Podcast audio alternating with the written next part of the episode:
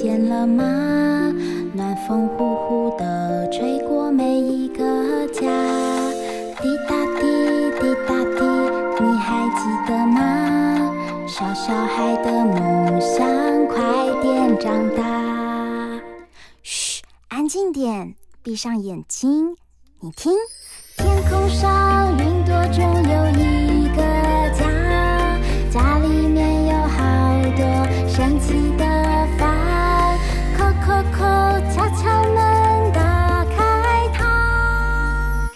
知道房间里的秘密吗？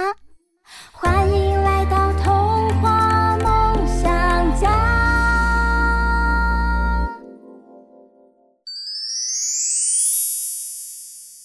大人物小客厅。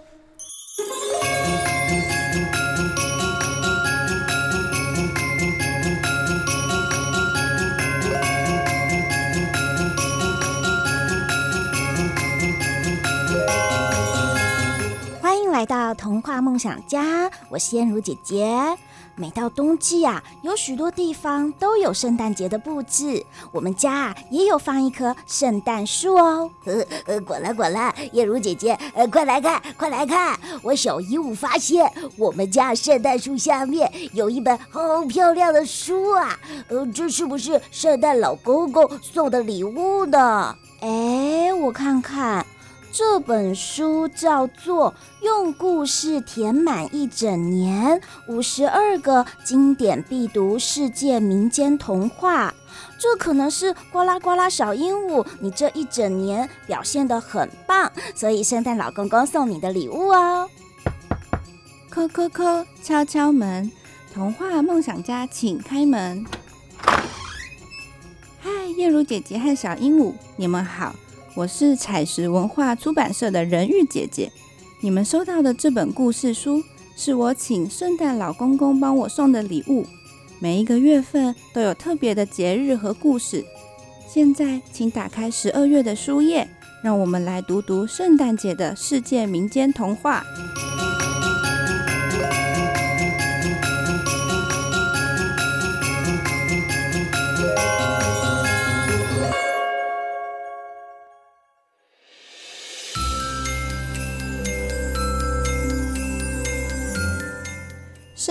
红的传说，墨西哥民间故事。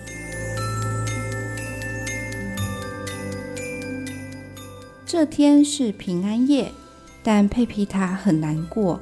她和奶奶住的家没有任何的圣诞装饰，奶奶也没有钱买礼物给她。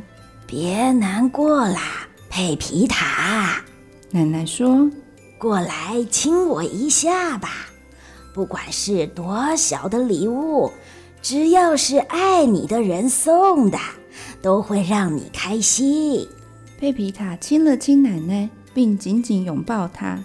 奶奶接着说：“我走不动，去不了教堂，不过你可以去教堂看圣婴的马槽。”于是佩皮塔戴上围巾出门了。她在路上遇到很多人。大家都带着礼物要去马槽前，佩皮塔觉得很难过，因为她没有东西可以送。佩皮塔想起奶奶说的话：“不管是多小的礼物，只要是爱你的人送的，都会让你开心。”她张望四周，可是周围除了长在路边的野草，什么也没有。他摘下一把野草，扎成小花束，跟着其他人走进了教堂。其他的人看到佩皮塔拿着一小把的野草穿过教堂，个个瞪大了眼睛，交头接耳，甚至有人笑了起来。这哪能当成送给耶稣的礼物？就是啊，这是什么啊？但是佩皮塔还是勇敢地往前走。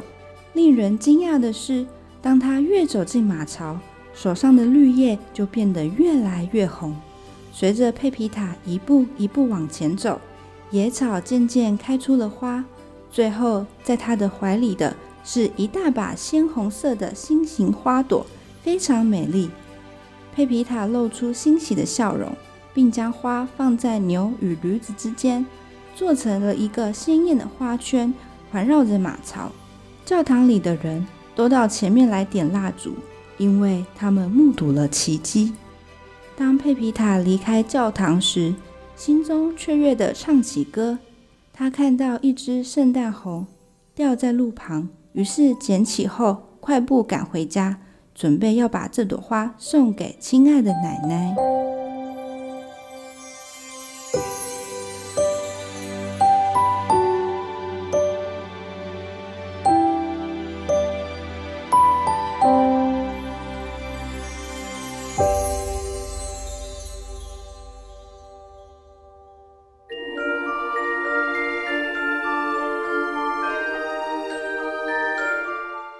丁叔叔，法国民间故事。这天晚上是平安夜，老鞋匠马丁叔叔走到门外，望着从天而降的雪。他忆起妻子还在世，孩子还小时，他有多么喜欢圣诞节。哎。那时候是多么快乐啊！他叹着气想。不过，虽然现在家里只剩我一个人，这天依然是特别的日子。他回到屋内，点起灯，煮了一壶咖啡，然后从书架拿出圣经，翻到圣诞节的故事。他读到玛利亚和约瑟没有地方过夜，在马厩里生下了耶稣。嗯，假如他来到这，我会把我的床让给他。马丁叔叔心想。他读到智者带来黄金、乳香和没药，送给还是婴儿的耶稣。嗯。像我就没有礼物可以送给耶稣啊！他难过的想。这时，他刚好瞄到架子上放着一双小鞋子，是他很久以前做的。对了，我可以送他这双鞋，这是我做的最好的鞋子。马丁叔叔把圣经放在旁边，合着眼睛睡着了。那天晚上，他梦到有人来到他的房间里，有个声音说：“马丁叔叔，既然你希望见到我，送我礼物，明天我会来这里，你要留意。”圣诞节的早晨，马丁叔叔一醒来。马上就明白梦里说话的人是谁，是耶稣，他要来看我啊！他煮了早上要喝的咖啡，望向窗外，想看耶稣来了没。可是他只看到清道夫在寒风中铲雪。哎呀，那个人都冷得发抖，真可怜呐！马丁叔叔想，于是。他邀请对方进到屋里喝咖啡。那位清道夫满怀感谢，在他温暖冻僵的双手时，马丁叔叔把昨晚的梦告诉他：“你是个善良的人。”清道夫说：“希望你的梦会实现。”清道夫离开后，马丁叔叔往壁炉里加了一些燃料。然后出门到街上看看耶稣是不是来了，可是他只看到一对父母带着两个年幼的孩子，还有沉重的行囊。他们的衣服在这种冷天里太单薄啦，他心想，于是就邀请他们到家里来。我们是难民。那位父亲说：“被迫离开自己的国家，去找新的家园。”那位母亲掀开他怀里的布包，原来里面是个婴儿。马丁叔叔找出几件妻子和小孩以前穿过的衣服，又拿了一件自己的旧外套。这家人穿上衣服时，马丁叔叔说了昨晚的梦。你是个好人啊！那位父亲说：“希望你的梦会实现。”在他们准备离开时，马丁叔叔想起那双小鞋可以给婴儿穿，于是就拿出来送给了那位母亲。一整天，马丁叔叔都在等待耶稣出现。他遇到村里的圣诞颂歌队，给了钱。还邀请一位孤单的邻居来享用圣诞大餐，但直到夜幕降临，耶稣都没有出现。哎呀，看来只不过是梦啊！他叹着气。忽然之间，屋子里除了他，还多了好多人。马丁叔叔这一整天帮助过的人，全都出现在他眼前。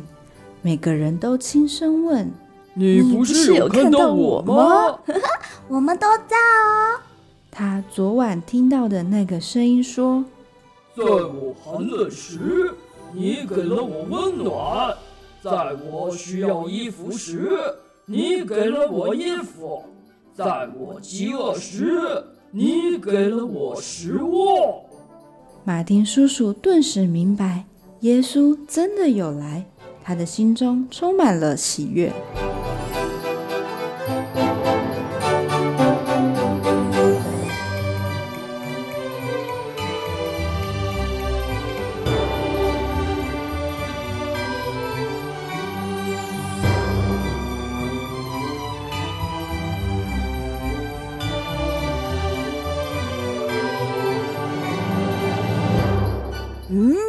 燕如姐姐最喜欢圣诞节的气氛了。刚刚人玉姐姐啊，为我们说了两个十二月份有关圣诞节的故事。第一个是墨西哥民间故事《圣诞红的传说》，第二个故事是法国民间故事《马丁叔叔》。但是这一本书里还有好多好多满满的故事哎，到底还有哪些国家，还有哪些主题的故事呢？现在我们先休息一下，等一下回来再来为大家介绍这一本非常精美的书哦。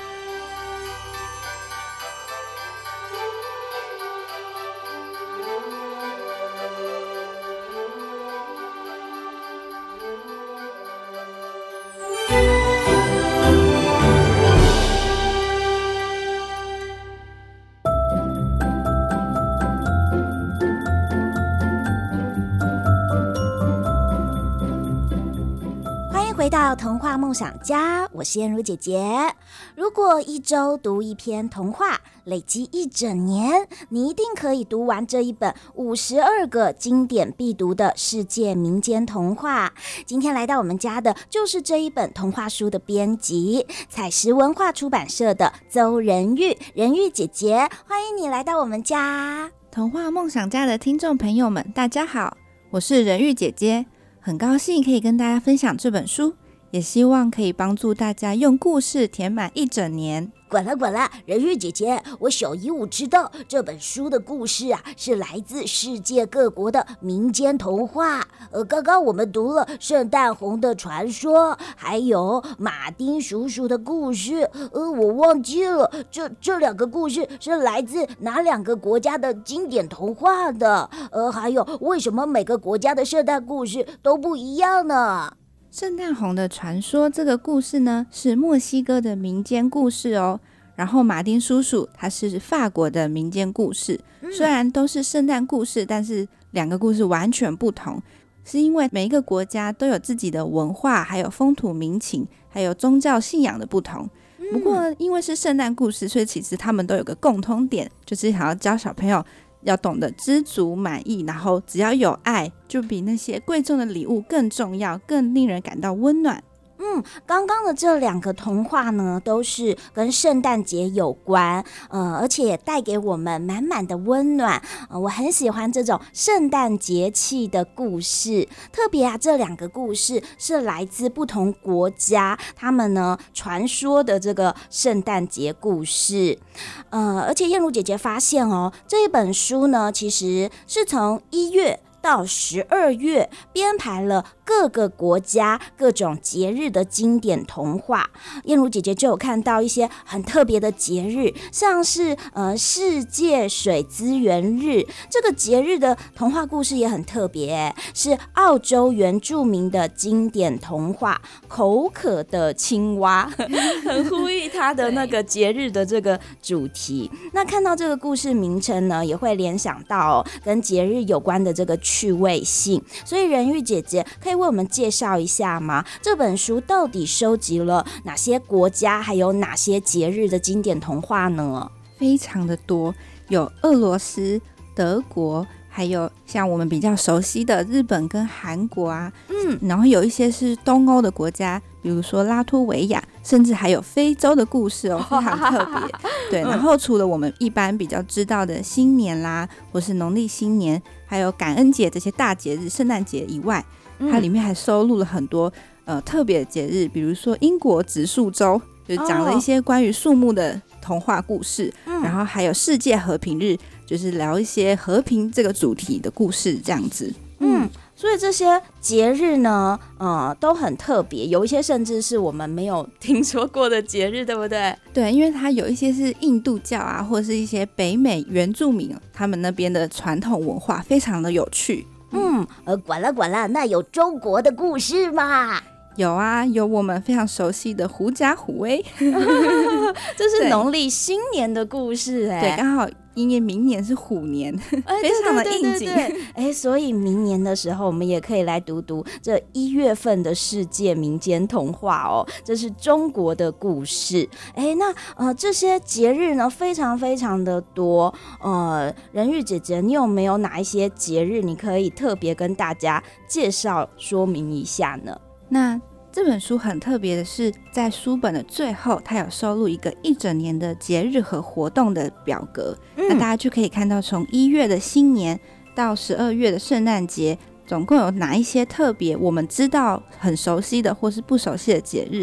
像是万圣节，他就有写说，哎，这是一个关于死者的古老的节日哦。但是到了现代，已经变成了大家都会拿来庆祝的节日。嗯，对，像我们就会打扮成妖魔鬼怪或者是很特别的卡通人物去游行，甚至在美国或是加拿大，他们有一些不给糖就捣蛋的活动。嗯哦，管了管了，所以万圣节啊，现在呢也变成很多很多小朋友喜欢打扮的一个节日哦。没错，然后有一些比较特别的，我们比较少知道的，像是赎罪日，这个是犹太人他们一年当中最神圣的日子，然后也称为敬畏之日。到了这一天，大家都要禁食，不能吃东西，然后一直祈祷。嗯，而且赎罪日这边搭配的故事是约拿与金鱼，这是圣经里面很知名的一个故事。对，就是关于赎罪跟忏悔的故事。爸爸妈妈还有小朋友们，你们还知道世界各国有哪些特别的节日，还有当地的民间童话呢？现在我们先休息一下，等一下回来再听人鱼姐姐跟我们分享其他国家的世界童话。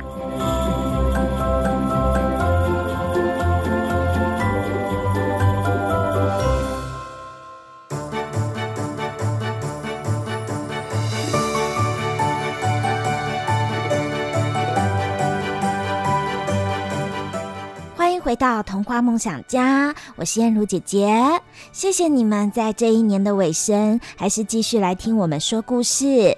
不过，燕如姐姐很想问问看大家，现在晚上你们进行的床边故事是什么呢？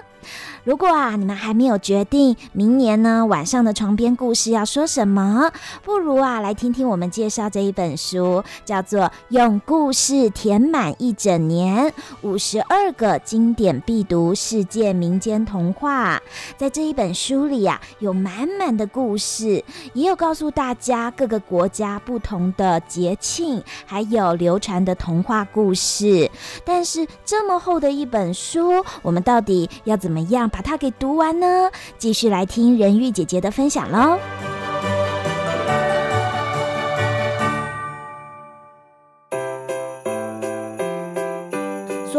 其实呢，在这一本书里，从一月到十二月，每一个月份呢都有特别的节日，这些节日呢也会搭配着各个国家、世界的民间童话哦。管了管了，可是这本书好厚一本哎，呃，这个到底要怎么样读完这么多的童话呀？人鱼姐姐，你有没有什么阅读法宝可以教教我小鹦鹉呢？这一本书的书名叫做《五十二个经典必读世界民间童话》，就代表这里面收录了五十二个故事。嗯、那一年总共有几周？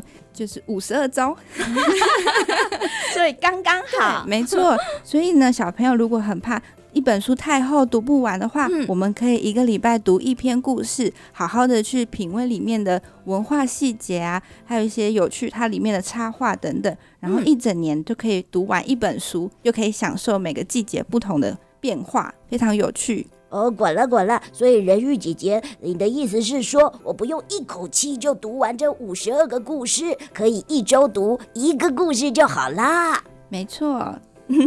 这真的就很像存钱呢。我们每一周存下一个故事，你一整年就可以存下五十二个故事。而且在这一本书呢，它的这个图画也很精致，它的色彩也很特别，搭配了很多它民间的这个呃风格，还有它的故事的主题。那可以请人玉姐姐稍微跟我们分享一下，那它的图画有什么样的特色吗？它每一篇故事都会为它设计专属。这个故事的插图，然后它的图片不是我们一般手织的那种呃手绘风，它是有点油画感觉，而且非常的颜色非常的鲜艳，嗯，非常的漂亮，然后充满了异国风味。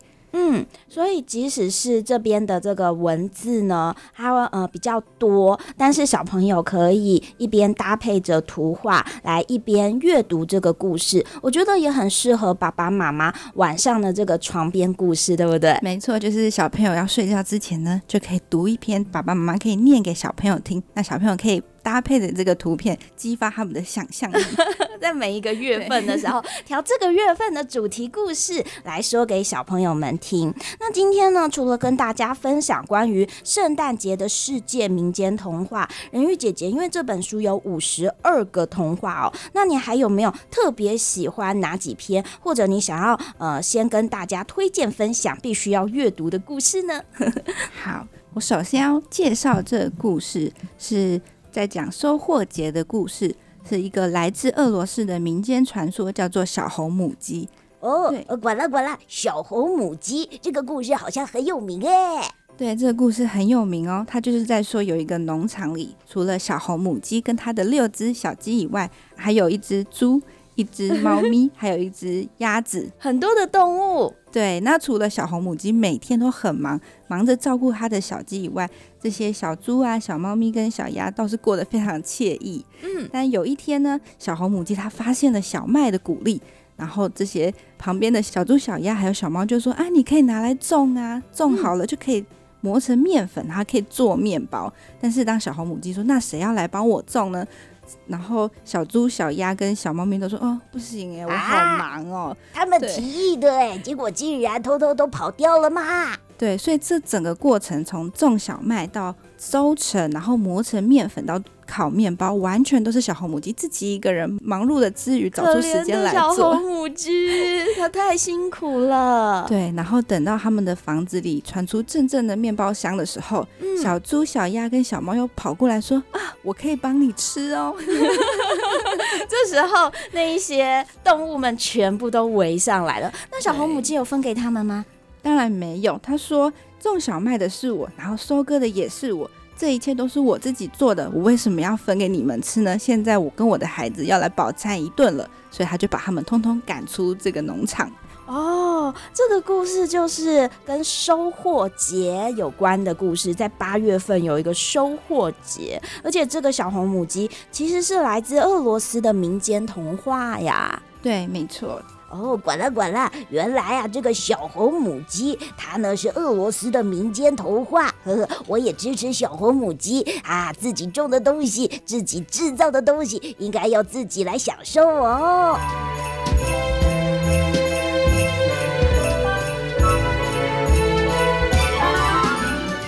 除了这一个小红母鸡的故事之外，在这一本书里呀、还有其他的世界民间童话。等一下呢，我们再来听听看人玉姐姐为我们说另外一个故事。这个故事，我觉得在年末也很值得献给大家来好好思考一下哦。现在我们先休息一下，等一下马上回来。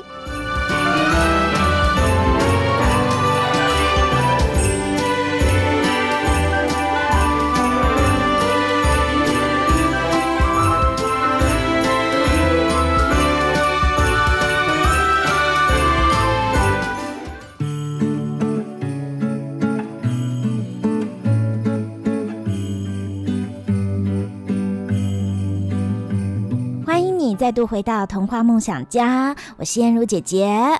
我们呢已经进入到这一年倒数的日子，再过几天就要跨入新的一个年度。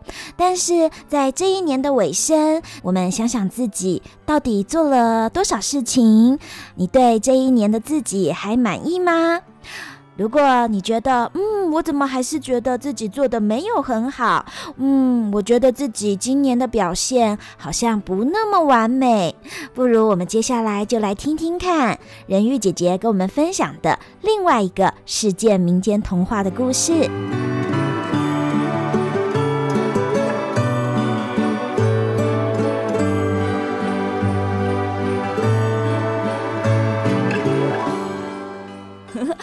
还有别的呃童话故事可以带给小朋友们一些思考吗？好，我还要分享一个故事，是武朔节这个节日。嗯，武朔节这是五月份的一个节日，叫武朔节。可是什么是武朔节啊？这是一个庆祝丰产的春天节庆，就是在五月的时候，嗯、呃，他们会特别春天的时候来庆祝。那他们会选出武硕节的王后哦，对，然后还会有个柱子，然后他们会围绕着柱子跳舞。嗯，对，这是一个印度的节日。那我今天要分享的也是一个印度的民间故事，叫做有裂痕的水桶。呃，滚了滚了，有一个水桶它破掉了嘛？对，就是一个挑水夫，他每天的工作就是去挑水。那他有一根杆子，前后各挂着一个水桶，嗯，每天都是要运着水到主人家。那刚开始的时候，他很年轻嘛，然后就每天挑着水，他也不觉得，他也不觉得很累，然后还可以吹着口哨，轻轻松松的去挑水。嗯，但是时间久了，挑水夫也老了，而他的两个水桶中的有一个水桶也出现了裂痕。嗯，是时候呢，他要退休，把这个位置交棒给年轻的下一代。那在他工作的最后一天，有裂痕的水桶竟然开口跟他说话了。他说：“不好意思啊，打扰你休息。”他很想要问他一个问题，那他想知道说，我既然都已经有裂痕，而且是很多年了，你为什么每次当他挑水到主人家的时候，他都只剩水只剩下一半，其他的水都从裂痕中漏了出来？嗯，所以他问说，为什么你不把我换掉呢？结果挑水夫一开始没有正面回答，他说，你先陪我去溪边装最后一次水，之后我再来告诉你。后来他们往返溪边，把水桶装满的时候。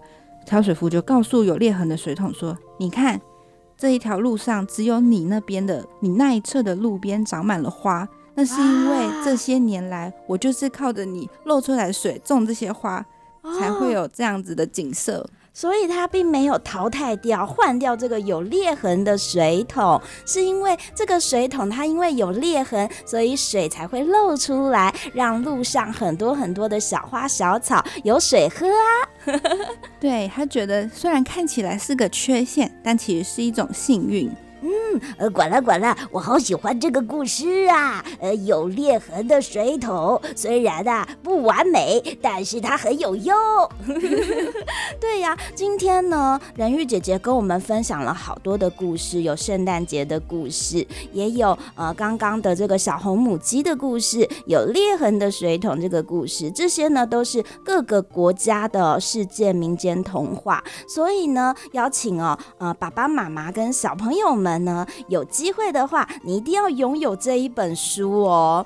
还有啊，现在呢，童话梦想家可以在各大 Podcast 频道收听，欢迎大家留言跟我们分享你的阅读心得或聆听收获。那么呢，呃，最后燕如姐姐想要问问看人玉姐姐，因为圣诞节的这个呃时节呢，啊哇，很多小朋友都很期待圣诞老公公的礼物，还有呢，很多人啊都嗯、呃、很想要来庆祝这个节日。那人玉姐姐有没有什么话想要祝福呃我们童话梦想家的大小听众朋友们呢？就是这一年呢也到了尾声哦，就是十二月底了。